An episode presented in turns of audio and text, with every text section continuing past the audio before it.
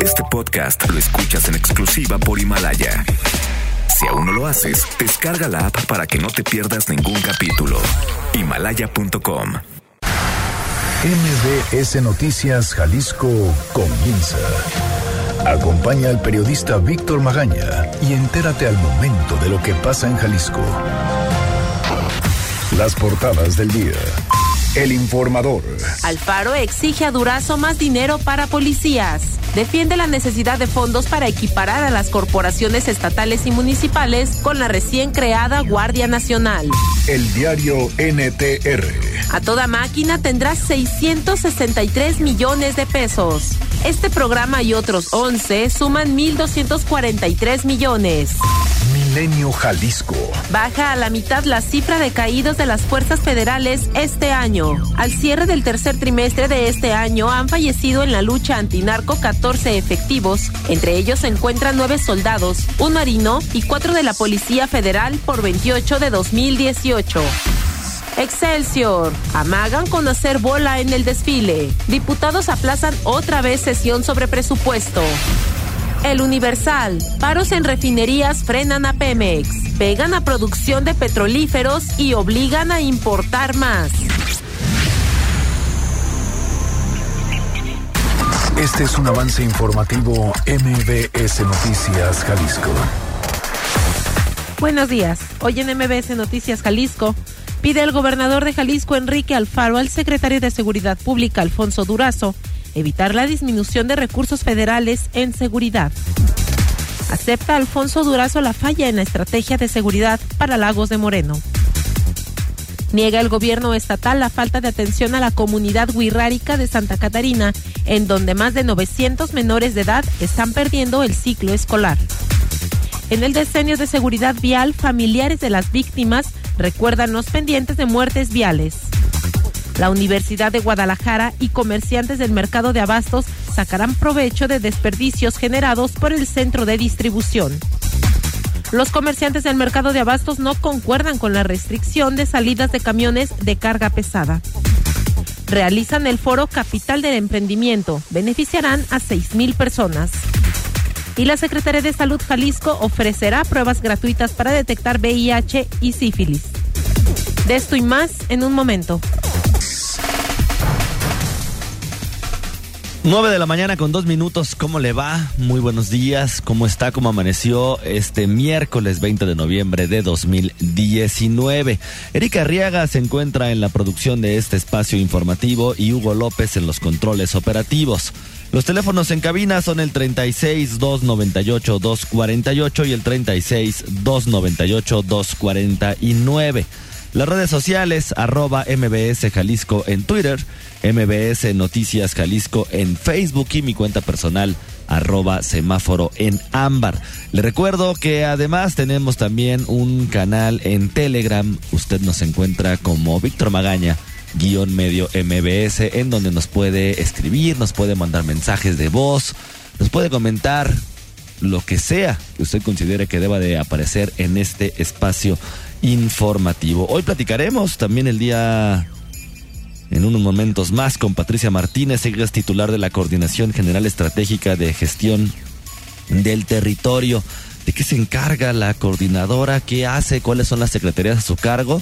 ¿Qué es lo que ha pasado en estos 10 meses y cuáles han sido los temas que han estado pegando en la agenda mediática? De esto y más, por supuesto, le vamos a platicar. Son nueve ya de la mañana con tres minutos. Yo soy Víctor Magaña. ¿Qué le parece si comenzamos? Este es el Exa Reporte Vial. Convierte cada momento en familia en una historia de lujo a bordo de una de las últimas Buick Enclave 2019. ¿Cómo está la ciudad el día de hoy? Saludo con gusto a Ivette Sánchez con el reporte vial de esta mañana. Ivette, ¿cómo estás? Buenos días. Gracias, claro que sí. Muy buenos días para todo el auditorio. Qué gusto saludarlos. Vámonos a la zona de Calzada Independencia y Legalidad. Se tiene un accidente en este punto. Dos carriles afectados a la circulación. El tráfico es intenso en la zona. Choque a la altura de Vallarta y Chapultepec nos deja dos personas lesionadas. Además, extreme precauciones. El tráfico es intenso en López Mateos. Como siempre, sentido sur a norte, el más afectado prácticamente desde San Agustín y hasta llegar a la zona del periférico. Posteriormente, hasta altura Y hasta la zona de Lázaro Cárdenas sigue bastante cargada la circulación, más de 20 minutos en este trayecto. Tráfico intenso sobre circunvalación. Si usted circula entre Ávila Camacho y en dirección al nodo Vial Colón, muy cargada la circulación en esta zona. Además, en este momento se nos reporta otro choque en el cruce de aviación y paseos solares por favor ceda el paso a unidades de emergencia. Es la información del reporte. Regresamos con ustedes. Muy buenos días. Muy buenos días también para ti, Betty, como siempre, muchísimas gracias. Gracias. Experimenta el lujo de una nueva aventura en familia en la comodidad de una de las últimas Buick Enclave 2019, con bono de hasta 90 mil pesos o 12 meses sin intereses y 0% de comisión por apertura o un año de seguro gratis. Promoción válida del 1 de noviembre al 2 de diciembre de 2019. Consulta términos y condiciones en Buick.mx. El Exa Reporte Vial es presentado por... Estrena una Buick Enclave con bono de hasta 90 mil pesos o 12 meses sin intereses y 0% de comisión por apertura. Visita tu distribuidor Buick. Seguridad. En medio de un recorte federal de 3.500 millones de pesos previsto para Jalisco en 2020, el gobernador Enrique Alfaro Ramírez aprovechó la visita a Guadalajara del secretario de Seguridad Pública Alfonso Durazo para solicitarle públicamente el apoyo desde la federación a la agenda de seguridad propuesta desde esta entidad. Ante la discusión del presupuesto en la Cámara de Diputados, Alfaro Ramírez le recordó al secretario que con la reforma constitucional para crear la Guardia Nacional, se obliga al gobierno federal a reforzar las corporaciones locales con las previsiones necesarias en los presupuestos a partir de 2020. Insistió que en el caso de Jalisco, la consolidación de la Policía Metropolitana requiere de presupuesto federal. Escuchemos. Pero si no hay el apoyo presupuestal va a ser muy difícil poner a prueba estos nuevos mecanismos que hemos diseñado juntos y que hemos trabajado de la mano con la Mesa Nacional de Seguridad y con el Gabinete de Seguridad Nacional. Por eso creo que este tema es hoy pertinente. Quiero, insisto, pensar que es la misma realidad en todos los estados.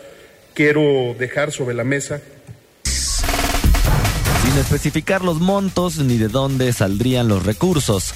El secretario de Seguridad Pública aseveró que se hará un esfuerzo para apoyar al gobierno de Jalisco porque desde la federación le apuestan a un modelo metropolitano en materia de seguridad. Por cierto, Alfonso Durazo aceptó pues una falla en la estrategia justamente de seguridad para Lagos de Moreno. Fátima Aguilar, ¿cómo estás? Buenos días. Buenos días, Víctor. Saludos para ti para el auditorio. Pues sí, en Lagos de Moreno y en la, en la totalidad de la región Altos Norte de Jalisco, pues no se han logrado los resultados esperados con la puesta en marcha de la estrategia de seguridad que incluyó el despliegue de elementos de la Guardia Nacional y la coordinación con el Estado, es lo que aceptaba ayer el secretario de Seguridad Pública, Alfonso Durazo Montaño. Eh, de visita en Guadalajara, el funcionario federal informó que a Jalisco no han llegado los 3.600 elementos de la Guardia Nacional prometidos, sino que debido a procesos de capacitación actualmente se tiene un estado de fuerza de 2.273, de tal manera que esta región que les comentaba, eh, la de Altos Norte, ahora será considerada como prioritaria para enviar los elementos faltantes. Escuchemos al secretario. Eh, en el caso de Lagos de Moreno, es imprescindible incrementar el estado de fuerza. No hemos tenido el número de elementos que ya tenemos en otras regiones para ser más eficaces en el combate a la inseguridad.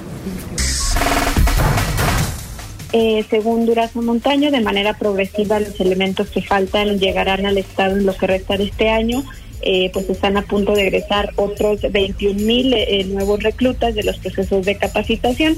Dijo que en otros municipios donde también se ha desplegado personal de la Guardia, eh, ya hay una baja de incidencia delictiva. En estos son los municipios de Puerto Vallarta, Ciudad Guzmán, Ocotlán, Tepatitlán, Colotlán, Autlán y especialmente Guadalajara. Incluso Durazo Montaño respaldaba a los dichos del gobernador de Jalisco al asegurar que Guadalajara pues no vivía desde hace muchos años unos niveles tan bajos de delitos eh, patrimoniales o como ellos lo denominan, aquellos que afectan a las personas y los delitos de alto impacto se mueven en espacios del crimen organizado y son seis estados donde se cometen el 57% de los homicidios relacionados a grupos delictivos. Las declaraciones del funcionario, eh, nada más comentarles, fue en el contexto de una reunión regional de conferencias nacionales de secretarios de seguridad pública que se realizó ayer aquí en Guadalajara y se discutió sobre el mejoramiento de la coordinación entre corporaciones locales y la Guardia Nacional, eh, la implementación de una ley nacional de registro de detenciones que se hará a través de la plataforma México, eh, mecanismos para denuncia ciudadana de extorsiones, una base nacional con números de extorsión y también la homologación de procesos de compra de armas de fuego. Pues es el reporte, Víctor. Fátima, muchísimas gracias. Buen día. Buenos días también para ti. Estado. Oiga, luego del cierre de 38 escuelas en la comunidad de Santa Catarina en la zona norte del estado y de que casi 900 niños perdieran el ciclo escolar debido a la demanda de sus habitantes de que acuda el gobernador de Jalisco ante la falta de servicios de salud e infraestructura, el secretario general de gobierno Enrique Ibarra Pedrosa negó que exista desde el estado fallas en la atención a sus pobladores. Luego de acudir a reunirse con ellos, Ibarra Pedrosa manifestó que la comunidad es quien mantiene una postura cerrada y condiciones unilaterales para el Ejecutivo, pero no se han dejado de brindar los servicios y deslindó también al gobierno estatal de ser el responsable de que los menores pierdan el ciclo escolar. Escuchemos. Pero eso es una falsedad. Por supuesto que se están dando todos los servicios.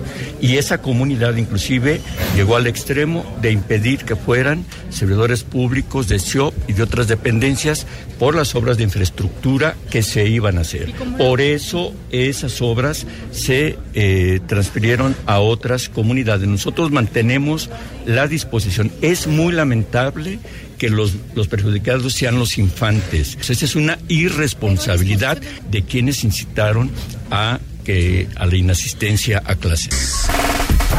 Aseveró que a los maestros se les continúa pagando y si no asisten será motivo de sanciones administrativas. Según él, la postura del Ejecutivo se mantiene abierta al diálogo y no se ha dejado de atender a los pueblos originarios. Tan es así que la única comunidad que mantiene la discusión es justamente la de Santa Catarina. El periódico Milenio está publicando el día de hoy 1.467 denuncias por abuso sexual infantil se han presentado en lo que va del año en Jalisco, de acuerdo con la Fiscalía Estatal informaron en el Encuentro Nacional por los Derechos de las Niñas, Niños y Adolescentes, donde se llevó a cabo la primera jornada nacional contra el abuso sexual infantil.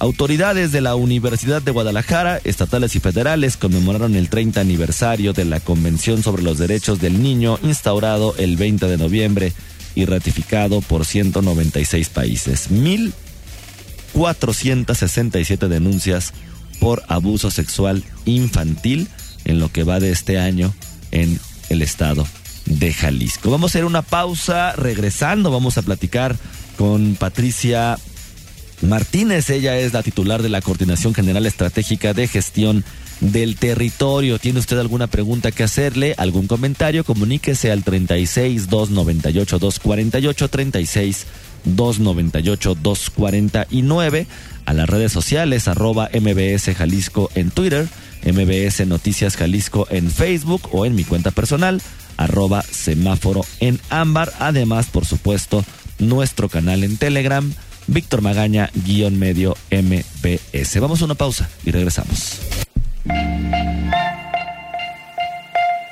Hay que decir que en la Comisión de Búsqueda de Personas del Estado de Jalisco elegimos a, su titular a partir de un proceso que también incluyó a familiares de personas desaparecidas desde la redacción de la convocatoria hasta la selección de la terna. Engañoso. Aunque según la convocatoria sí se integró a familiares de desaparecidos, en el proceso de selección se contempló a más servidores públicos que a la sociedad civil. En este caso no se incluyó a ninguna organización y comparada con una convocatoria en la administración anterior, también se eliminó a las instancias de búsqueda. El Centro de Justicia para la Paz y el Desarrollo, una organización defensora de derechos humanos integrada por activistas y expertos en temas como desapariciones y tortura, acusó retrocesos en este proceso porque los participantes se redujeron de 11 a 5 y los tiempos contemplados en la convocatoria eran muy limitados para la elección de un titular.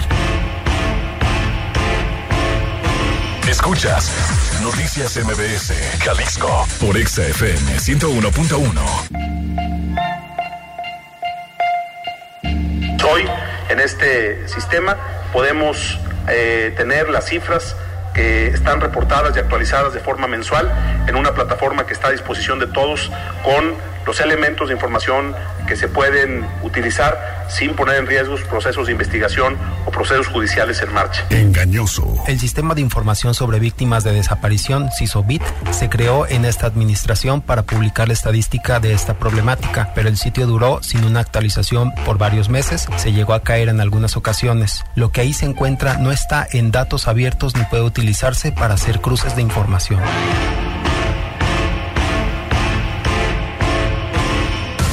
Estás escuchando MBS Noticias Jalisco con Víctor Magaña. Movilidad. Oiga, en el diseño de seguridad vial, familiares de las víctimas recuerdan los pendientes de muertes justamente viales. Adrián Montiel, ¿cómo estás? Buenos días. Muy buenos días, Víctor, también para el auditorio. Y mira, aunque en la época de Sembrina del año pasado, en 2018, el operativo Salvando Vidas no reportó ninguna muerte con la combinación de alcohol más volante, la fundadora del grupo de apoyo René, María Luisa Puentes Guerrero, recordó la muerte de su hijo en un percance vial en el año 2015. Escuchemos. No se llaman accidentes porque no se puede llamar accidente cuando ustedes están tomando el volante. Es una responsabilidad hacia nosotros mismos y sobre todo hacia la ciudadanía de cómo lo tomamos y el momento de ingerir bebidas alcohólicas, drogas o ahorita los famosos distractores, eso es lo que provoca realmente pues un impacto fulminante sobre los peatones.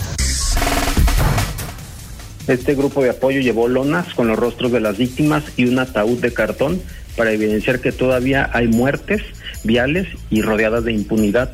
La manifestación eh, pues ocurrió a las afueras del Congreso del Estado durante la conferencia Jalisco y el diseño de acción para la seguridad vial 2011-2020, en el que asociaciones civiles, diputados y funcionarios estatales celebraron la llegada de la meta, cero muertes en vacaciones de diciembre, y plantearon el compromiso de no aflojar, sino continuar con la obligación de reducir las muertes viales. Entre los pendientes todavía se encuentra el reto de reducir estos decesos en el periférico y cuya obra, el Peribús, anunciado por la coordinadora de gestión del territorio, Patricia Martínez, conseguirá controlar esta arteria vial. Escuchemos al secretario de Transporte, Diego Monraz. Es el periférico, ese periférico que hablaba Pati, que todavía al día de hoy no se ha podido tomar. Sigue siendo una vía o fue por muchos años una vía salvaje, una vía en donde el peatón no tiene dónde pararse para esperar el camión, una vía donde el ciclista se juega la vida todos los días, una vía en donde siguen muriendo decenas de personas todos los años por una mala infraestructura y un mal diseño urbano que está a punto de acabar, que ya lleva un mes en construcción y que dentro de un año deberá de tener una dimensión y escala humana. El diputado Jonadab Martínez de la Comisión de Movilidad enmarcó el decenio para la seguridad vial con cinco ejes que van desde la gestión de la seguridad vial, las vías de tránsito y movilidad más seguras, los usuarios de vías de tránsito más seguros y la respuesta tras los accidentes. Pues hasta aquí el reporte, Víctor. Adrián, muchísimas gracias. Muy buen día, muchas Muy buenos días también para ti. La entrevista. Bueno, durante estas semanas hemos estado platicando con los diferentes coordinadores del gobierno del estado, justamente ya prácticamente a un año de esta administración con claroscuros con pros, con contras, ya usted lo irá decidiendo como ciudadano según como vaya viendo pues la agenda, lo que va pasando en la ciudad, problemáticas duras como el tema de la seguridad. El próximo viernes, ya sabe, platicaremos también con Macedonio Tamés Guajardo justamente sobre este tema. Pero el día de hoy nos acompaña Patricia Martínez, ella es titular de la Coordinación General Estratégica de Gestión del Territorio. ¿De qué se encarga? Bueno, se engloban cuatro secretarías. La Secretaría del Transporte, Secretaría de Medio Ambiente y Desarrollo Territorial, la de Gestión Integral del Agua y la de Infraestructura y Obra Pública. Patricia, ¿cómo estás? Buenos días. Hola, ¿qué tal? Muy buenos días. Gracias por invitarnos. Y platicábamos antes de entrar al aire. Hace prácticamente un año nos encontramos aquí en cabina. Así es, hace un año aquí estábamos. Oye, hablábamos en aquel entonces de los planes, de cómo veías el Estado, y qué es lo que se esperaba de esta administración. A 11 meses de trabajo, ¿cómo lo ves? A 11 meses de trabajo lo veo con, em, grandes desafíos aún por delante, sin embargo ya con algunos cimientos y me gustaría compartir algunos datos más o menos para entender a qué nos estamos enfrentando cuando hablamos de gestión del territorio y más porque esto nos nos aterriza eh, más para entender parte de las problemáticas. La tendencia que estamos viendo en el mundo es que cada vez más la gente migre a vivir a las ciudades. Estamos hablando de que alrededor del 54% de la población del mundo vive en ciudades. Sin embargo, en el caso del país México, son prácticamente 75%. Y en el caso este, de Jalisco estamos hablando que 10 ciudades concentran el 70% de su población. Entonces, realmente es que necesitamos prepararnos eh, para esta tendencia en la que cada vez más gente eh, viene a vivir a la metrópoli. Por otro lado, digo, esto impacta, por supuesto, en el consumo de la energía. Eh, hablamos de que las ciudades consumen aproximadamente el 70% de la energía que se produce en el mundo y esto también es parte de lo que nos obliga a ver cómo cuidamos nuestro capital natural y cómo utilizamos más energías renovables, cómo gestionamos nuestros residuos, por ejemplo. Eh, pero hay eh, en particular un dato que, que a mí me, me llama mucho la atención también para eh, digo, hablar del tema de la perspectiva de género en el diseño de, en la gestión del territorio. El 70% de los consumos que se realizan al día los realizan las mujeres. Y a lo mejor este dato dice, pero eso que tiene que ver con el diseño de una ciudad. Tiene que ver mucho porque significa por dónde nos movemos las mujeres para poder realizar estas compras, ¿no? O sea, por dónde nos movemos las, las mujeres para poder suministrar lo básico en, en, en nuestras casas. Entonces, eso parte por eh, incluso sistemas, diseñar sistemas de transporte mucho más eficientes, por cuidar el espacio público por el que transitamos. Eh, realmente es que estos datos nos obligan a voltear a ver una realidad eh, que es que evoluciona este, de una manera muy rápida y ante eso y como bien decías, digo, hay una serie de problemas que pues han ido rezagando que también hay que atender. Entonces, ha sido un año eh, para, pues para tomar decisiones fuertes y para dejar los cimientos de lo que vendrá en los próximos. ¿Qué han encontrado, Patricia, justamente en esta en este movimiento territorial de las mujeres, en este 70% del consumo? ¿Qué es lo que han podido identificar ya como un plan de posible acción? Mira, de entrada todos nuestros proyectos, eh, y ayer lo explicaba en un foro sobre seguridad vial, los proyectos de infraestructura, y pongo esto como un ejemplo, ¿no? Cuando hablamos de infraestructura eh, en, en las ciudades de equipamiento, pues si, si hubiéramos hablado hace algunos años de un proyecto de transporte público masivo, pues implicaría ser pues los carriles este para que transite este medio de transporte, unas estaciones seguras y, y, listo, ¿no? O sea, ahora realmente es pensar en cuáles son esas necesidades que tiene la gente para volver los viajes más seguros, más confortables y mejorar las experiencias de viaje. Entonces, por ejemplo, toda nuestra eh, el, este proyecto que acabamos de presentar, que es mi macro periférico, que es el, un sistema de transporte masivo en el periférico, es un proyecto que nos permite también mostrar una nueva manera de habitar la ciudad y eso implica el reordenar una vialidad que por años este, fue considerada como una carretera y hoy realmente es una vía ya absorbida por, la, ciudad. Exactamente. Entonces eso implica pensar en el diseño de banquetas, en el diseño de ciclovías, recuperación de espacio público, alumbrado, tener una banca bajo la sombra de un árbol, este, mejorar eh, los servicios ambientales con un proyecto de, reforestación. Eh, es decir, son elementos que nos permitan eh, poner en condiciones de mayor seguridad a quien es más vulnerable en la vía pública. Patricia, te tocó una coordinación complicada, en por lo menos en este primer año de administración, donde se han englobado prácticamente, y no lo quiero llamar quizá problemas, pero sí el debate de la ciudad, el debate de lo político, de los medios de comunicación, de los analistas en diferentes secretarías. El tema de las villas panamericanas, el tema de la presa El Zapotillo, el tema de, la, de los centros de verificación, el tema del transporte, el tema del incremento. ¿Por cuál quieres comenzar? pues que nos alcance el tiempo para todos, ¿no? Eh, a ver, empiezo si quieres por este tema de la villa y del bajío. Yo voy a insistir y no voy a cansar de eso. Es una mala decisión del pasado. Eh, es. ¿No se está continuando la mala decisión? Nosotros hicimos lo que nos correspondía. O sea, hay muchos factores que hay que analizar en esto, ¿no? Eh, que había permisos ya emitidos, que había licencias, eh, hay licencias ya emitidas.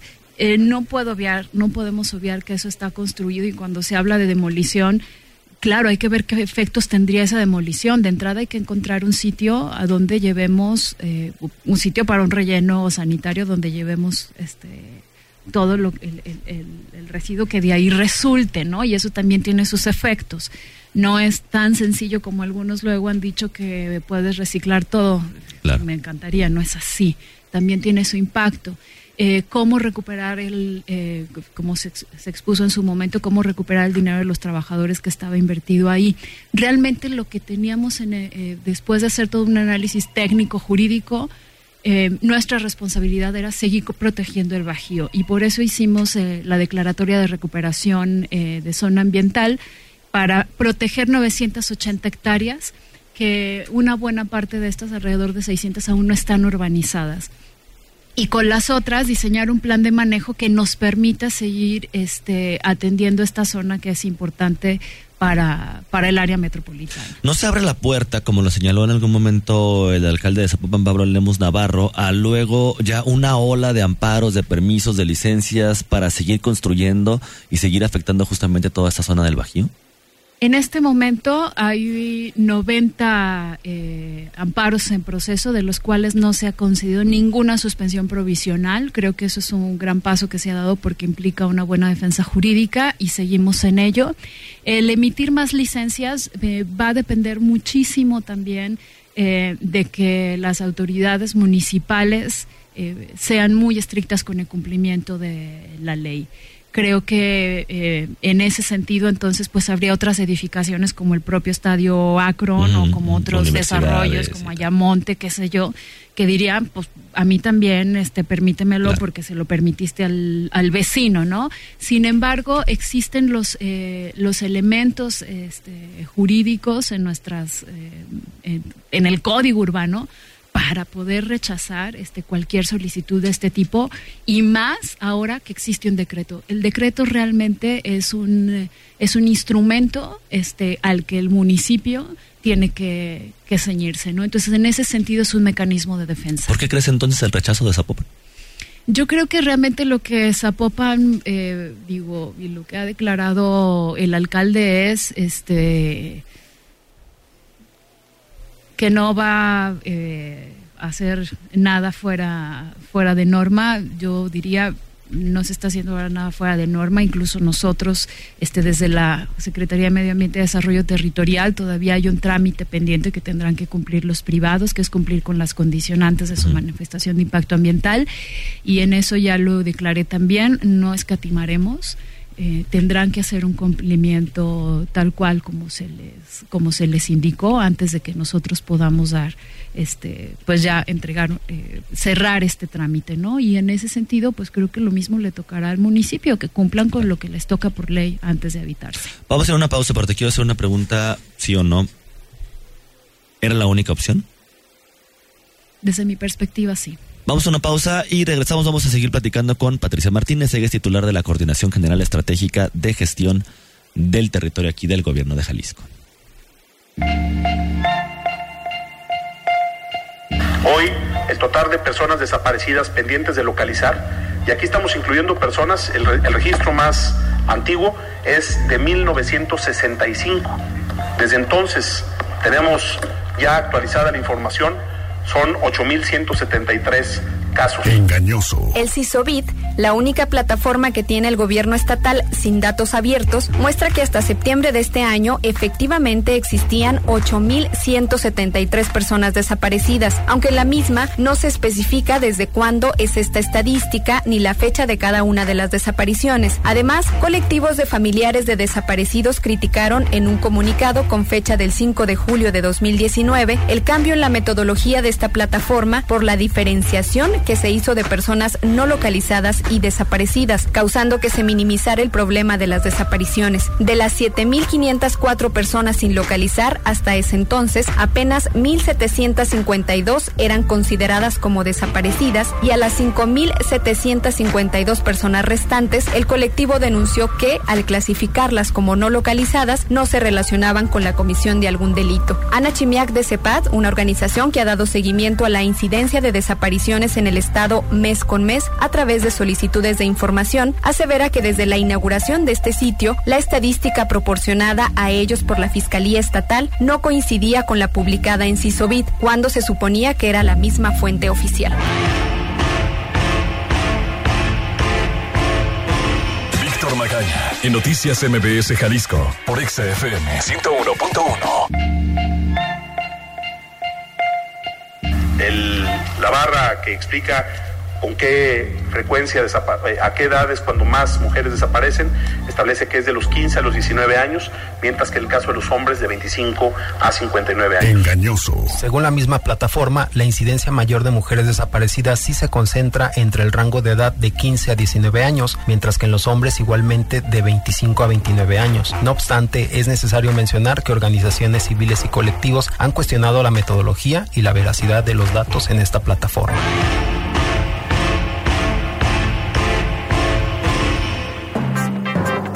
Regresamos. Síguenos en nuestras redes sociales. MBS Jalisco en Twitter. MBS Noticias en Facebook. La entrevista.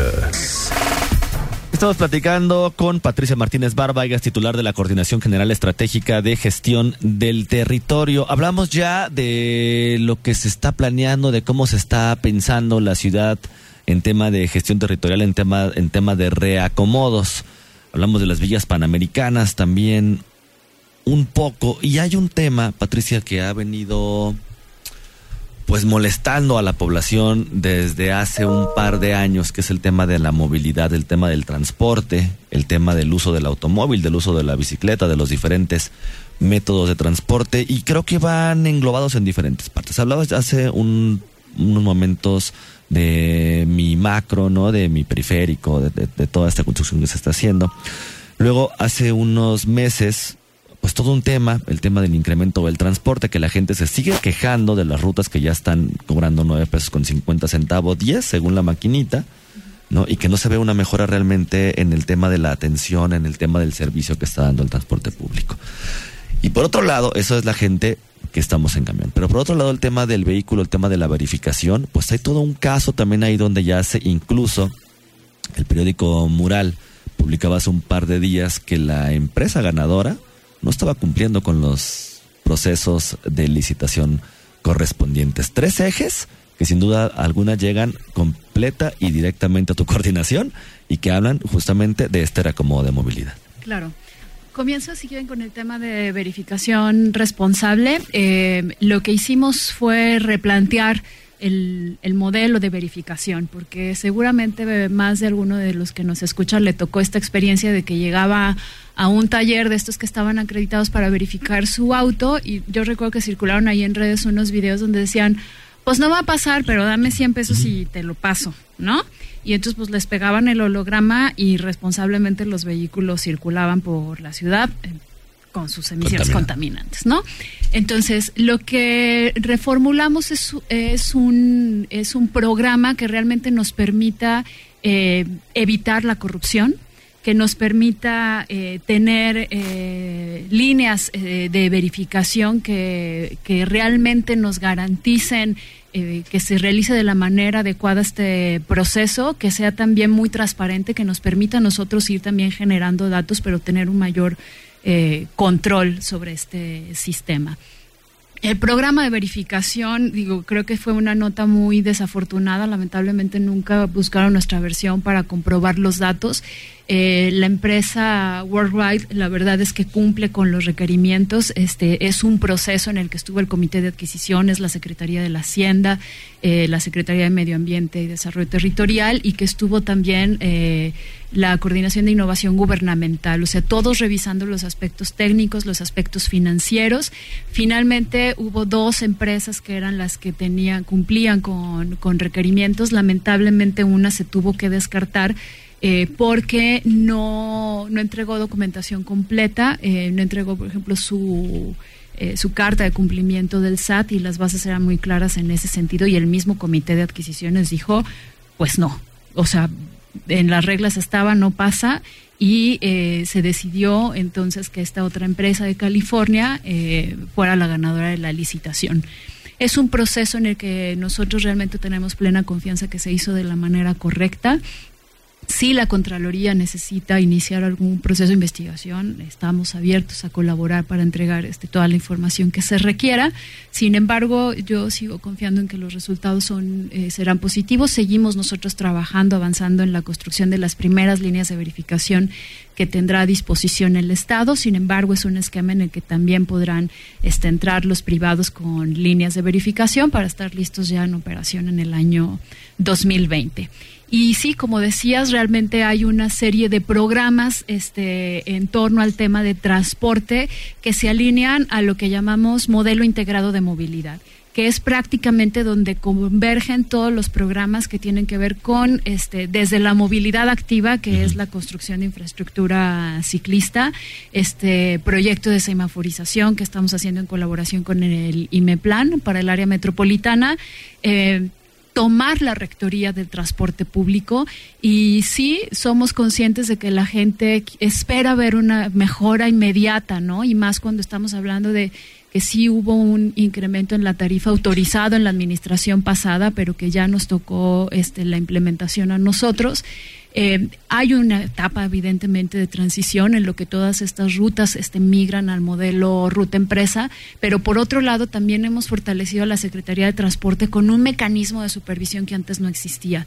Estoy hablando que al día van alrededor de 35 mil este, inspecciones que se realiza se han retirado 1.200 este, camiones de circulación por incumplimiento y no bajaremos la guardia en ese sentido. Y aquí la indicación también del gobernador es insistir en que eh, y trabajar por garantizar que sea un servicio de, de calidad antes que un negocio. Patricia, otra vez nos comió el tiempo. En un minuto.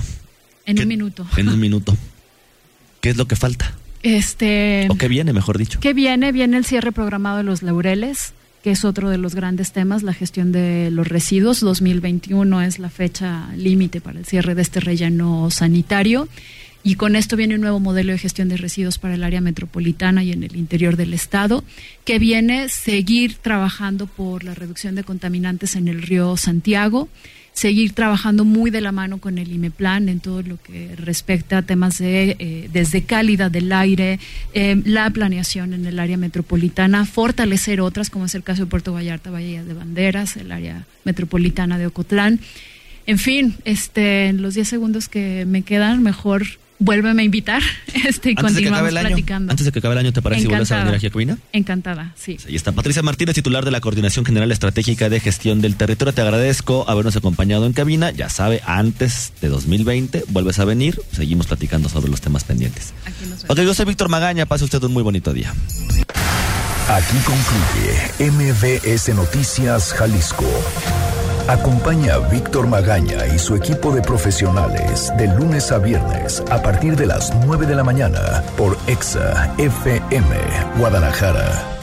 Este podcast lo escuchas en exclusiva por Himalaya. Si aún no lo haces, descarga la app para que no te pierdas ningún capítulo. Himalaya.com